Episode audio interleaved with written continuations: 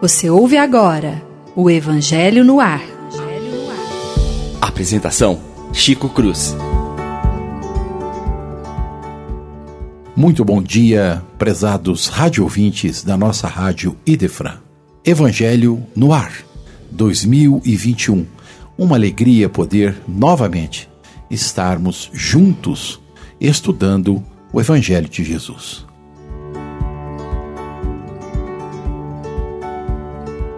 Vamos retomar o estudo do nosso Evangelho nesta manhã e cumprimentar aqui os nossos amigos, companheiros de todas as horas junto conosco. Bom dia, Lívia. Bom dia, Chico. Bom dia, amigos. Bom dia, caros ouvintes. Bom dia, Leon.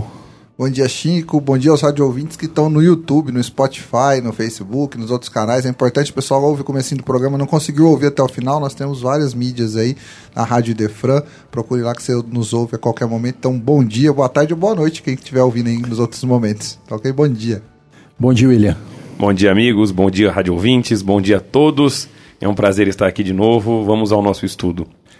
Então, dando sequência ao estudo do Evangelho, no seu capítulo de número 1, Não Vim Destruir a Lei, nós vamos falar hoje sobre o Espiritismo, nos itens de número 5, 6 e 7.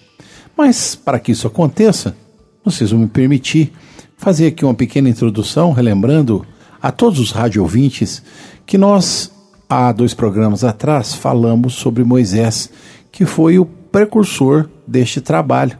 É, ele trouxe, né, dois mil anos antes de Jesus, mais ou menos, o primeiro movimento da lei, trazendo-nos os dez mandamentos, e aí criando uma lei social, uma lei humana, que geriu o povo hebreu durante esses dois mil anos.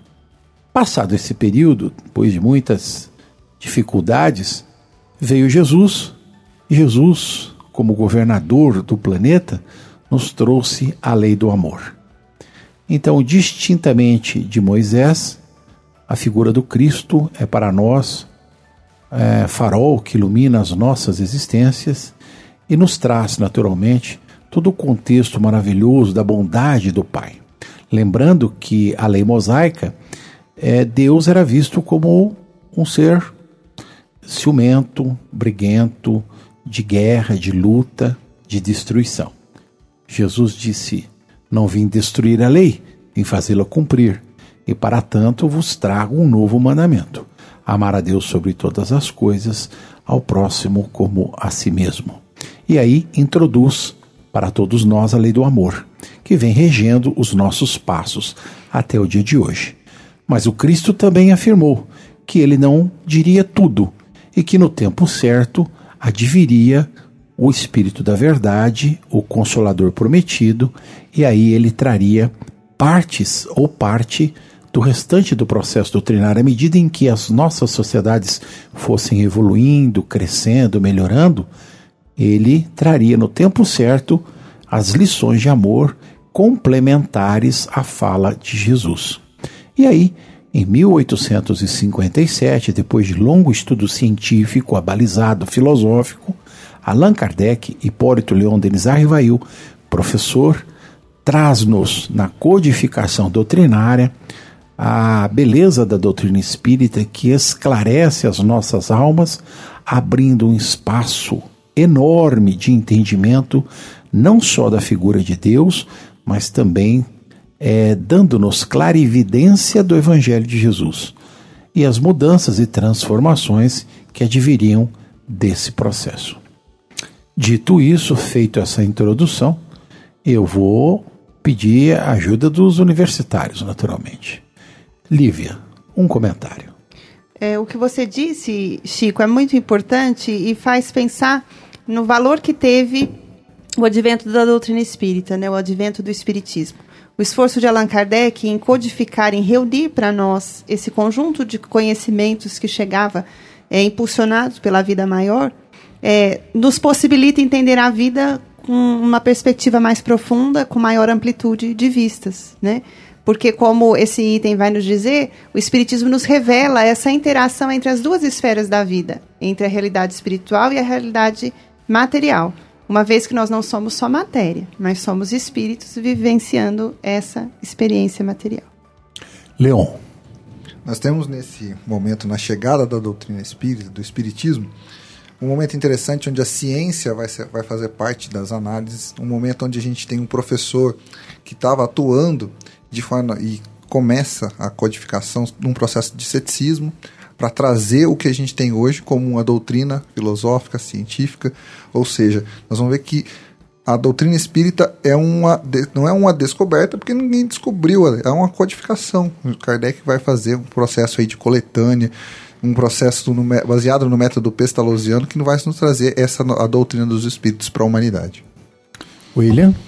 É, nós temos que lembrar uma coisa, o seguinte, né? Pelo menos eu vou tentar fazer uma, uma, um breve relato do que eu entendo dessa parte do, sobre o espiritismo. Nós temos que lembrar que as religiões sempre lidaram com a espiritualidade. Desde quando o mundo é mundo, né? Tanto que faz parte de uma lei mosaica. Está lá em Deuteronômio, não, não é, é conversará com os mortos, não falará com quem fala com os mortos. Ou seja, o contato com o plano espiritual sempre houve. Inclusive está na Bíblia. Nós temos os anjos, que nada que são, mais são do que são seres iluminados. Nós temos os profetas hebreus, né? Exatamente. Isaías, Isaías Isaac, que tem um, um, uma infinidade de profetas, né? A questão é o seguinte: o próprio o anjo Gabriel, né? Que ele vai trazer a, a mensagem a Maria, que ela ia trazer o, o, o nosso governador, o nosso irmão mais velho, o Cristo o anjo Gabriel, o nome significa homem iluminado. Se ele é um homem, ele é um homem que percorreu as várias estações até chegar à iluminação. O espiritismo, ele vem como a terceira revelação exatamente por isso. Porque ele vem, como o, o Leon disse, ele vem trazer a ciência espiritual. Tá? Porque, mais uma vez, é, eu, eu gosto de sempre lembrar disso, nós temos uma filosofia religiosa no espiritismo. Porque nós não somos uma religião propriamente dita. Isso. Porque nós, como já te falamos, nós não temos paramentos, nós não temos nada que caracterize liturgia, liturgia ritualística. ritualística que nos caracterize como uma religião. Então nós somos uma filosofia religiosa. E por que isso? Estudava-se o mundo espiritual, sabia-se do mundo espiritual desde quando o mundo é mundo. Está aí nos evangelhos, na lei mosaica, em tantos outros. Allan Kardec vem codificar isso, vem trazer isso para o nosso mundo. Ele vem trazer a verdade da encarnação, das reencarnações, da moral. Então, como já estávamos tratando, assim como Cristo não veio destruir a lei, o Espiritismo também o não. Ele veio exatamente é, abrilhantar as lacunas que foram deixadas, que naquela época nós não tínhamos capacidade de entender. Então, o Espiritismo, através de Allan Kardec, e através do, do Espírito da Verdade, que na verdade o Espírito da Verdade é, é inúmeros espíritos que se identificam coletivamente como o Espírito da Verdade. Então, eles trazem essa codificação através de Allan Kardec, né, que nós entendemos hoje que é o Espiritismo. Então, o quão profundo é essa lição? Porque nós temos o Velho Testamento caracterizado distintamente com Moisés. É, lei mosaica. Lei mosaica. O Novo Testamento. Jesus. Jesus, a lei do amor. E, o e a terceira revelação, vinda pelo Espiritismo, mas não com um homem. Por quê? Porque Jesus já falava, todos profetizarão, todos. Ou seja, todos nós temos alguma coisa de mediunidade. Então o Espiritismo está para todos. A luz não está debaixo do alqueire, ao contrário. Está demandada por toda a humanidade. É bom pegar esse o gancho né, do, da sua fala, porque o item número 5 aqui do Evangelho explicita exatamente isso, dizendo assim: o Espiritismo é a ciência nova que vem revelar aos homens, através de provas irrecusáveis, a existência e a natureza do mundo espiritual, suas relações com o mundo corporal. Mostra-nos essa relação não mais como algo sobrenatural, mas ao contrário, como uma das forças vivas e incessantemente ativas da natureza, como a fonte de uma multidão de fenômenos até então incompreendidos e rejeitados, por essa razão, ao domínio do fantástico e do maravilhoso. É sobre essas relações que o Cristo faz alusão em muitas circunstâncias, e é por isso que muitas coisas que disse ficaram ininteligíveis ou foram falsamente interpretadas. O Espiritismo é a chave com a ajuda da qual tudo se explica com facilidade. E é interessante esse primeiro item dos três, né?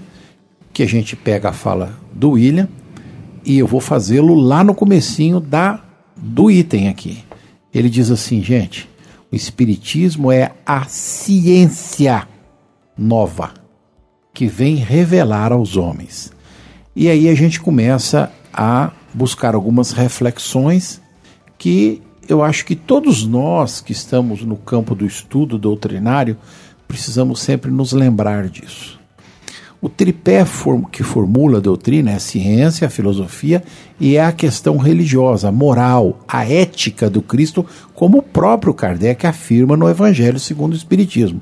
Porque de todos os itens possivelmente elencados com relação à figura do Cristo, nós sabemos que o único que não é discutível é a questão moral. E é aqui que a doutrina se firma, por isso não é religião, é doutrina, é o estudo científico.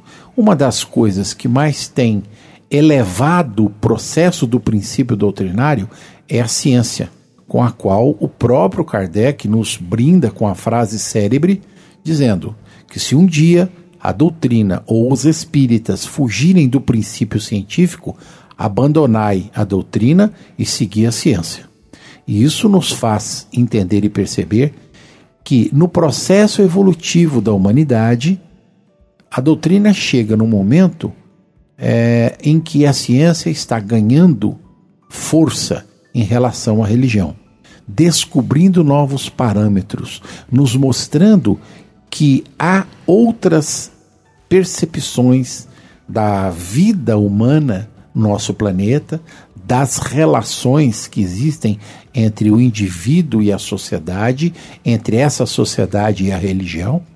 E é claro, nesse processo de pouco mais de 170 anos, nós vamos perceber que agora estamos percebendo que a ciência está se aproximando dos princípios religiosos. E isso nos traz já novas perspectivas em, tem, em termos de entendimento do que é Deus, do que é o universo, do que é a vida material, do que é a vida espiritual, de como a sociedade se comporta, de como os homens devem transformar-se buscando a solidariedade, a fraternidade, porque isso é o amor. Jesus é, traz todo esse contexto na palavra amor, mas estão compostas aí dentro todas as virtudes que devem ser enumeradas no ser humano. Então, nesse movimento, nós descobrimos que o Espiritismo é transformador de nossas almas. Lívia.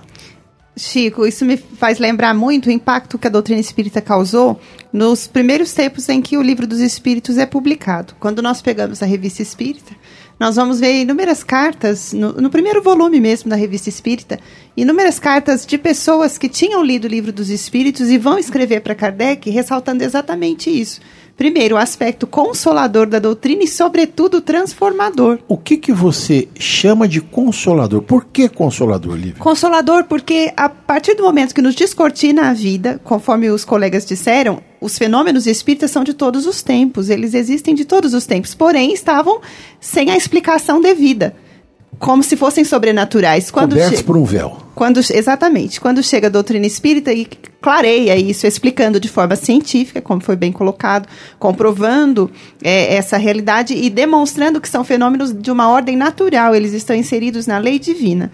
Então, quando chega esse conjunto de ideias, demonstrando que a vida continua, que não cessa essa que a morte não acontece, não é acontece, só a troca. E que os fenômenos existenciais são transitórios, porém eles são superáveis. Uma hora difícil, ela é superável. Tudo isso traz para o indivíduo um consolo diante das suas dores e dificuldades, mas é uma mensagem que nos transforma quando nos esclarece sobre o sentido da vida. A finalidade da vida, ela nos transforma. É difícil de falar depois da Lívia, né? Nossa Senhora. é muito difícil falar depois dela. A gente, a gente tem, que, tem que falar para os nossos audiovins que depois que a Lívia fala, vocês dois ficam discutindo quem é que apontando um ponto, quem é que vai falar depois dela, né? Com medo. Não, é, é respeito. É um respeito muito grande. Mas a Lívia foi muito feliz quando ela falou que a gente a doutrina descortina muita, muitas coisas. A gente tem que ter a plena consciência que os fenômenos espirituais têm pi- pictografia, tem caverna onde o homem mostra que ele está conversando com um ser que ele considera um ser tem um ser superior, ele está conversando com seres espirituais. Tem até nisso a gente tem, é, tem relatos. O que, que a gente pode perceber? A relação com o espiritual ela sempre foi tratada como miraculosa, ou senão as relações ficam da forma sobrenatural. O termo é sobrenatural mesmo. E o espiritismo vem tirar esse véu, vem tratar tudo com naturalidade, mas há um negócio muito, algo muito relevante, muito importante que a gente deve que a gente deve destacar do espiritismo. O espiritismo serve principalmente para aqueles aquelas passagens onde Jesus deixa muita coisa por parábolas, por figuras, alegorias e metáforas. E o Espiritismo, ele entende o sentido da metáfora, ele contextualiza a metáfora, ele traz essa metáfora e traz a explicação. E isso é muito interessante, isso é confortador, é consolador, isso é isso descortina muitos mistérios, muitas informações que são provocadoras. Há uma passagem que muitas doutrinas religiosas falam onde Jesus foi teria sido tentado por um demônio. Jesus, um espírito puro, sujeito à tentação, colocar Jesus como nós.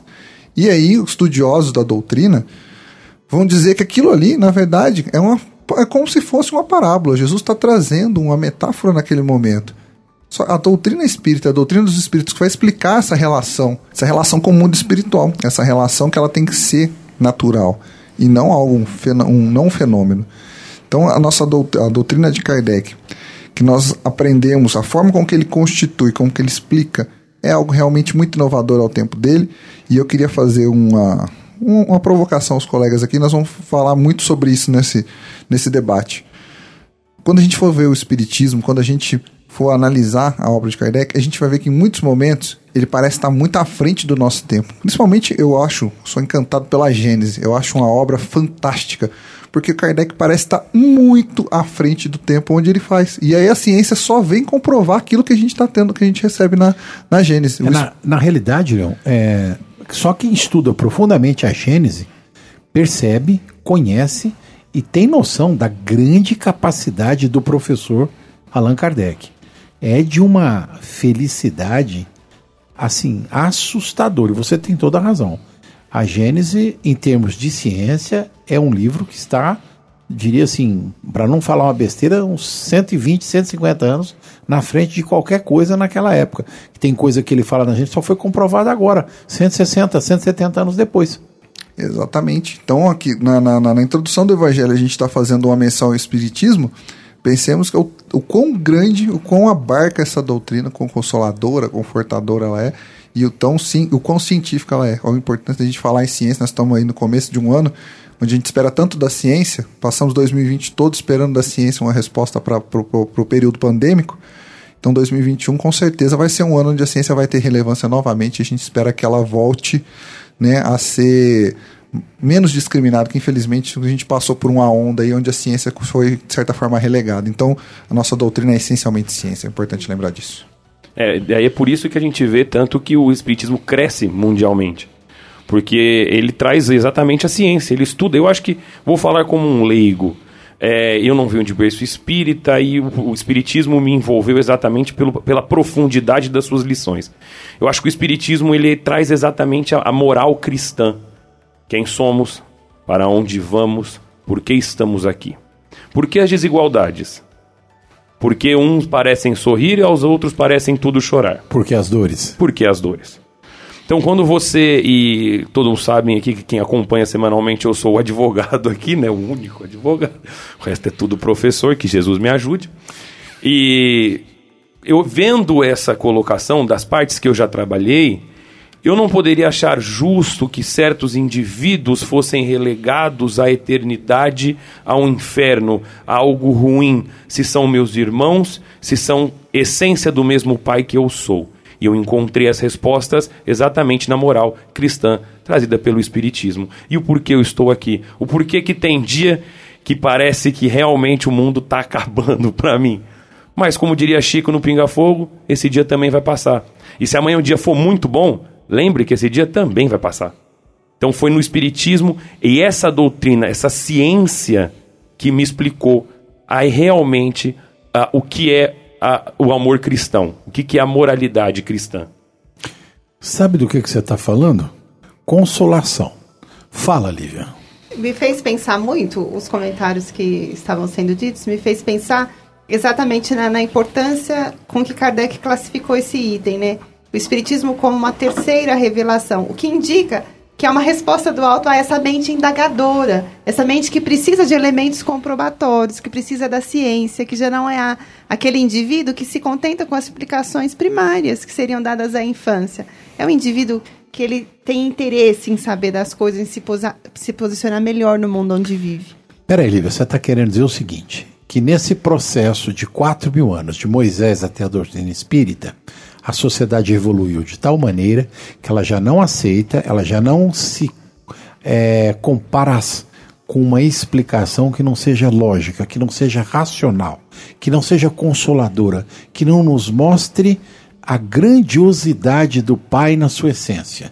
Porque o que a gente tinha era um Deus sentado num trono de barba branca, um cajado na mão, mandando matar esse ou aquele, punindo esse ou aquele outro, deixando os filhos para lá ou para cá, separando uns dos outros. Vem a doutrina espírita assim: olha, Jesus disse: amar ao próximo como a si mesmo é, antes de mais nada, amar a Deus. E para amar um pai, tem que ser na sua essência, integralmente como ele é. E um pai bom não pode dividir filhos, não pode mandar uns para cá e outros para lá. Então a doutrina se torna consoladora a partir do momento em que nós enxergamos um Deus grandioso, onipotente, onisciente, onipresente, Pai integralmente de amor. É isso? Exatamente. Fé raciocinada é aquela que pode acompanhar a razão em todos os tempos da humanidade. Né? Em outras palavras, a frase do Kardec, que é sempre linda e mostra esse caráter que foi dito aqui, que a doutrina espírita tem, de fé raciocinada. Fé analisada à luz da razão. E, e o mais importante que, eu, eu, como eu disse, né, pela parte leiga que me acompanha, é quando nós falamos de hoje da terceira revelação, ela não está numa figura de um, de um homem simbolizada em uma só pessoa. E isso é muito importante, porque, ou seja, em qualquer parte do globo, nós teremos as mesmas, a mesma ciência podendo ser estudada por qualquer pessoa, qualquer faixa etária, qualquer etnia, qualquer um terá acesso a, esse, a essa ciência maravilhosa. Então, vamos pegar o seu, a sua fala e vamos ver o item 6 aqui do, do texto do Evangelho que diz assim: A lei do Velho Testamento está personificada em Moisés, o do Novo Testamento personificada no Cristo. O Espiritismo é a terceira revelação da lei de Deus, mas não está personificado em nenhum indivíduo, porque é o produto do ensinamento dado não por um homem, mas pelos Espíritos, que são as vozes do céu, em todos os pontos da terra e através de uma incontável multidão de intermediários. É, de certa forma, um ser coletivo, compreendendo o conjunto dos seres do mundo espiritual cada qual trazendo aos homens o tributo de suas luzes para fazê-los conhecer este mundo e a sorte que os espera. Essa questão da coletividade, né, de ser um ser coletivo da doutrina espírita, isso é uma perspectiva consoladora, esclarecedora e expande os nossos horizontes, porque o espiritismo é o cristianismo redivivo. Eu fico, fiquei me questionando sobre essa expressão tão comum que a gente usa na doutrina quando vai definir o, o, espiritismo, o cristianismo redivivo. Por que um novo cristianismo? Por que não o islamismo que surgiu séculos depois não poderia ser o consolador prometido? Eu acho que por, muito por, isso, por esse parágrafo que Kardec colocou aqui, ele não está personificado, ele não é uma pessoa só. Isso de não ser personificado nos permite abraçar todos, como o Will falou aqui, qualquer lugar do planeta pode aceitar uma ciência como a doutrina espírita. Qualquer origem, uma origem católica, uma origem protestante, uma origem judaica, uma origem Vamos pegar até uma origem politeísta, uma origem hindu.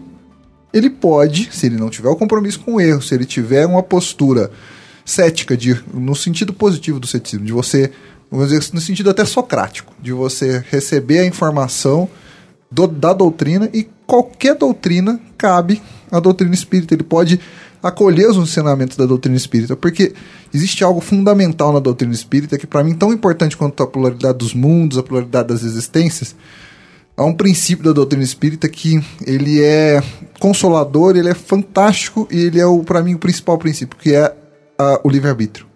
A partir do livre-arbítrio, o ser escolhe o que ele quer fazer.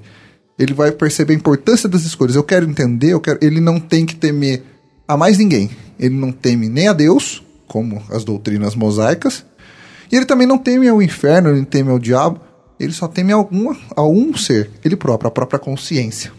Isso é libertador. Se você souber que as escolhas vão te. As sementes que você colocar vão ser os frutos que você vai colher. Isso é muito importante. Interessante que é tudo que você disse, Leon, porque Allan Kardec nos ajuda a entender a proposta do Cristo. Aqui nós estamos estudando o Evangelho. E se nós formos pensar, o Evangelho do Cristo não foi um livro escrito, foi uma proposta para uma vida melhor, que trazia todos esses elementos morais que se aplicam a qualquer pessoa em qualquer lugar e ultrapassam o tempo ultrapassam os dogmas, as religiões. Eles sobrevivem, inclusive.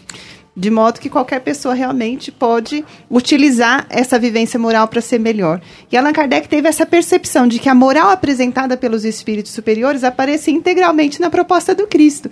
Então é muito bonito pensar. É um novo olhar, inclusive, sobre Jesus, sobre a mensagem dele, que deixa de ser aquela coisa lida como algo que aconteceu no passado e ficou restrito ao passado, para ser visto como uma proposta que quando ela é bem analisada, ela torna a nossa vida melhor.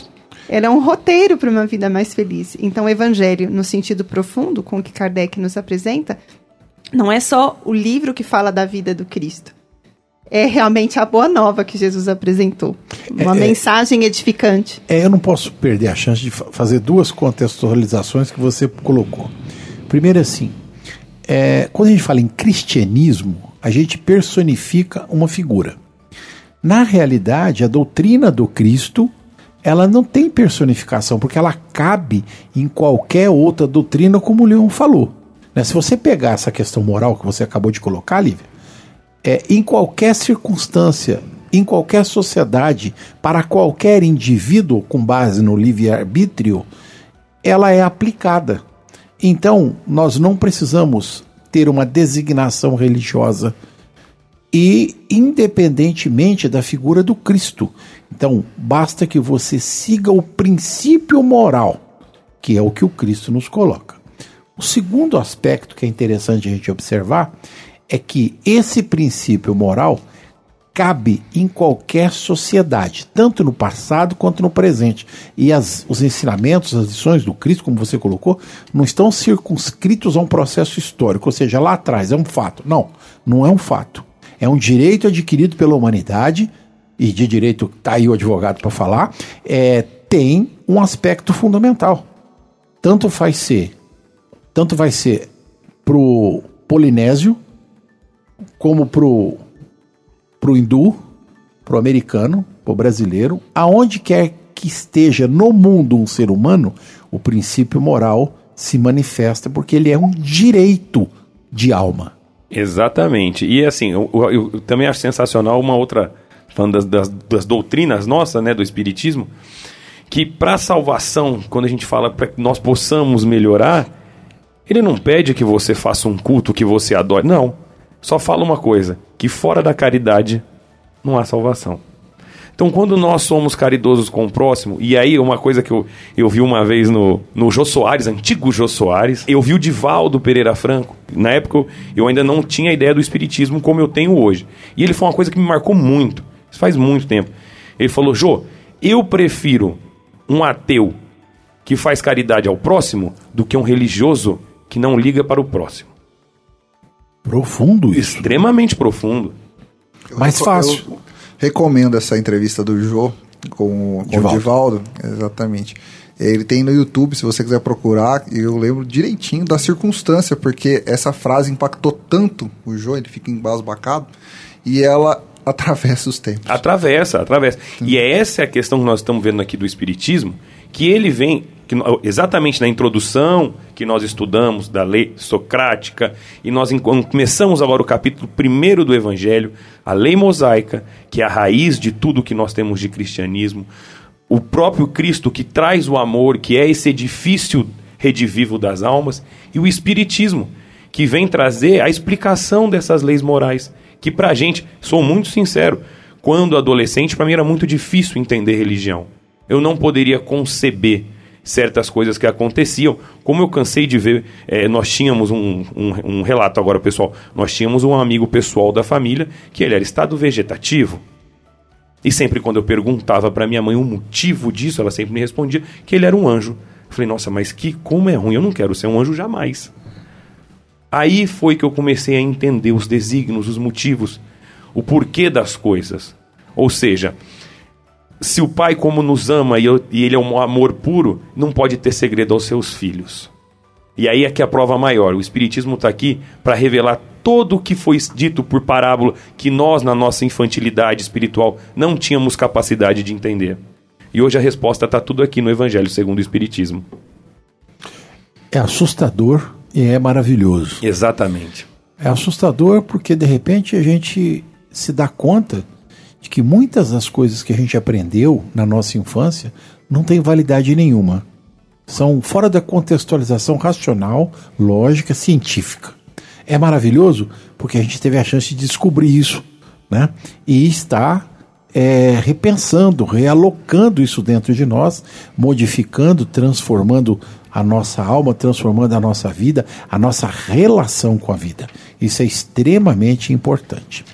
O item 7, para finalizar o estudo do Espiritismo, diz assim: Assim como Cristo disse, não vim destruir a lei, mas cumpri-la, o Espiritismo diz igualmente: não vim destruir a lei cristã, mas cumpri-la.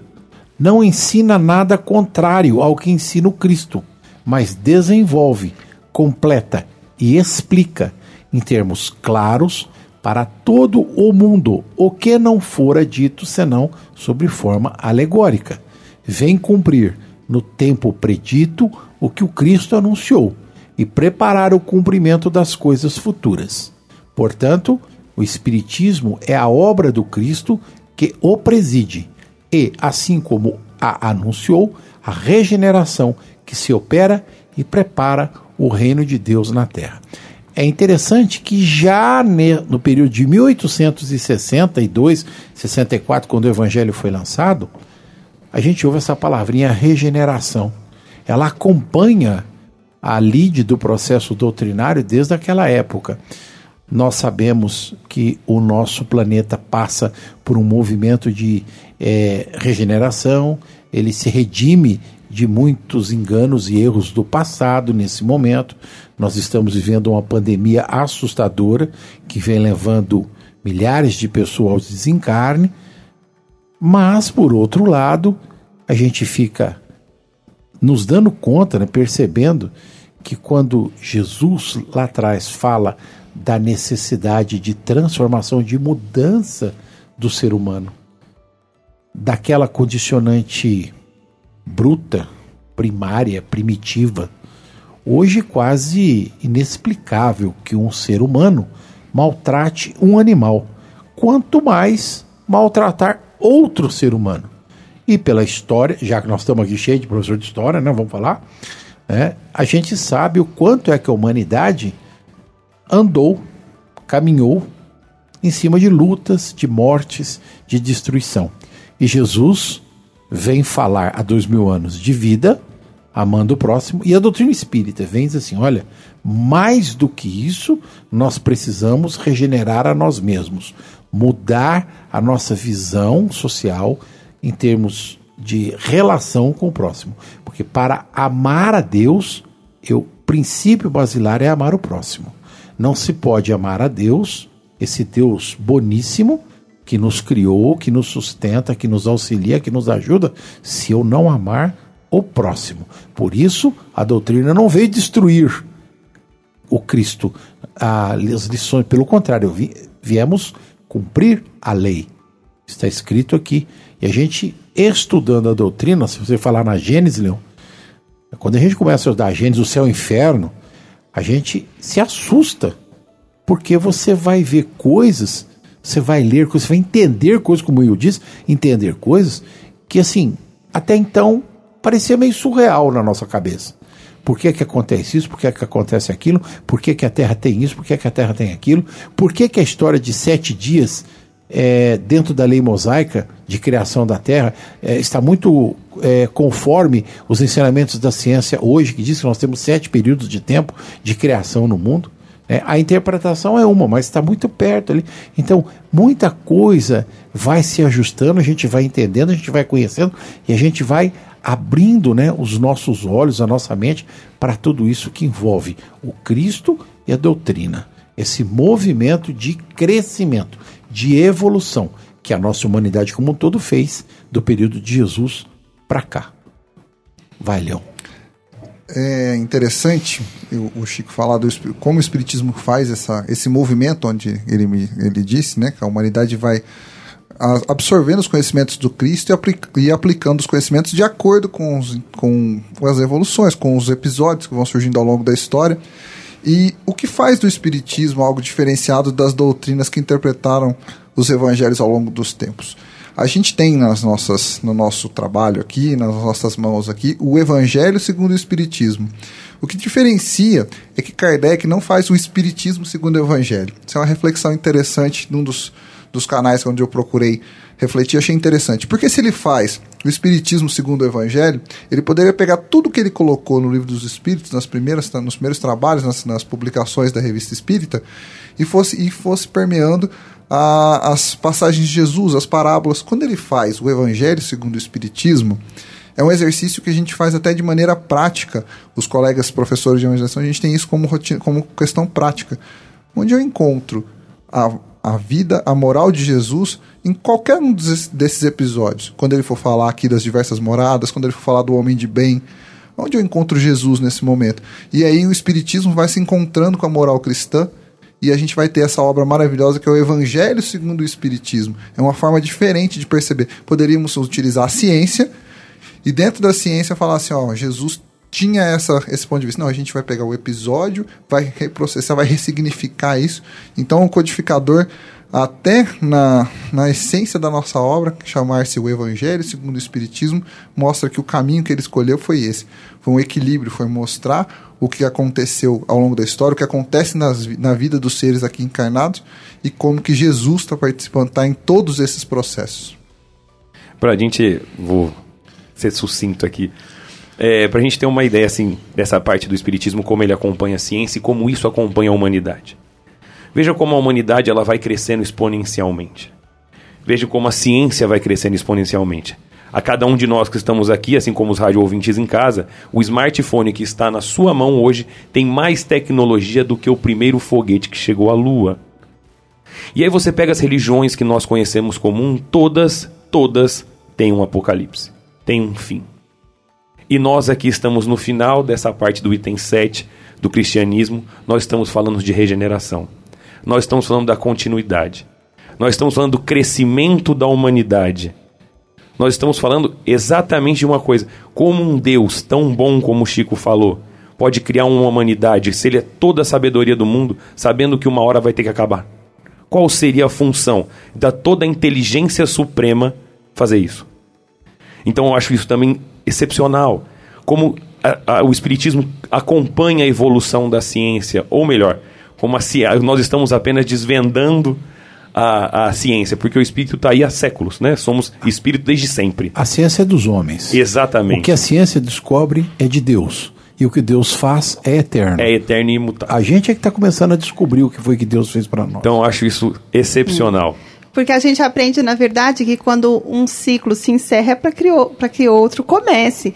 Então, essa visão fatalista de que tudo vai chegar ao fim, de que vai ser o nada, como nós poderíamos conceber Deus sendo bondade agindo dessa maneira? E de tudo que foi dito, eu me lembrei de André Luiz, na abertura do livro Os Mensageiros, que eu acho muito bonito o diálogo que ele tem com Narcisa ali. Ele vai narrar que quando tem essa redescoberta da vida, ele vai se entregar às ações do bem. Estava começando o seu processo de transformação. E num diálogo com Narcisa, ela fala para ele, André, você era como a taça que estava cheia de sujidade e se esvaziou ela foi higienizada, agora você precisa preenchê-la com novos conteúdos. Então, quando nós crescemos como pessoa, o evangelho cresce aos nossos olhos. Essa frase de Narcisa para André Luiz é muito linda porque mostra isso. As ações que ele empreendesse dali para frente iriam preencher o coração dele com essas bagagens novas. E quanto mais ele melhorasse como ser humano, aqui eu não estou falando como espírito, para trazer para perto da gente. Quanto mais ele melhorasse como pessoa, mais visão ele teria da grandeza dessa mensagem, que é o que acontece conosco. Quanto mais nós crescemos, melhor entendemos esses conteúdos da doutrina espírita. Vamos traduzir então, Lívia. Você está querendo dizer o seguinte: que Jesus nos deixa uma lição fundamental. Nós seremos exatamente aquilo, como diz o Leão, que dentro do nosso livre-arbítrio nós viemos a plantar. Se plantamos amor, o vaso se enche de amor. O vaso da alma se enche de amor. E a partir daí, as nossas vidas mudam, se translucem, ficam maravilhosamente belas, porque nós conseguimos traduzir a fala de Jesus: ama o teu próximo como a ti mesmo, reluzindo dentro de nós. Esse é o princípio da transformação que acho que o Evangelho deve fazer em nossos corações. Exatamente. Gente, muito obrigado. Foi uma manhã maravilhosa. Will. Muito obrigado a todos. Esse... Olha, gente, eu só tenho que agradecer. Sinceramente, cada dia eu tenho que agradecer a mais. Primeiro a Deus, né? Pra gente estar tá aqui. Ter amigos como vocês. Obrigado aos rádio ouvintes. Obrigado a todos, gente. Bom dia. Obrigado aos nossos amigos, ouvintes, aos nossos colegas aqui da mesa. Com certeza, como disse o William, é uma felicidade imensa da gente poder compartilhar. E eu espero que vocês possam continuar compartilhando também esse conhecimento aí com todos os amigos, com todos os seus os familiares. Boa semana para todos. Eu também agradeço muito o acolhimento dos colegas, a atenção dos ouvintes, e é sempre um aprendizado muito grande refletir em conjunto sobre essa beleza que é a doutrina espírita em nossa vida.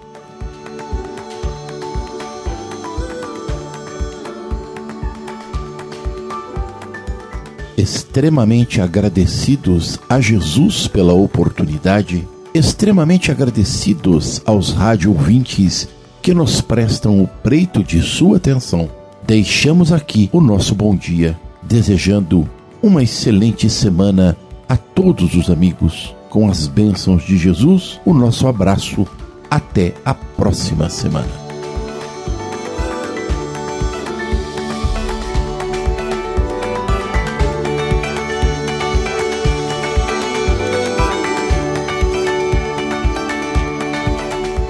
A Rádio Idefran apresentou o Evangelho no Ar.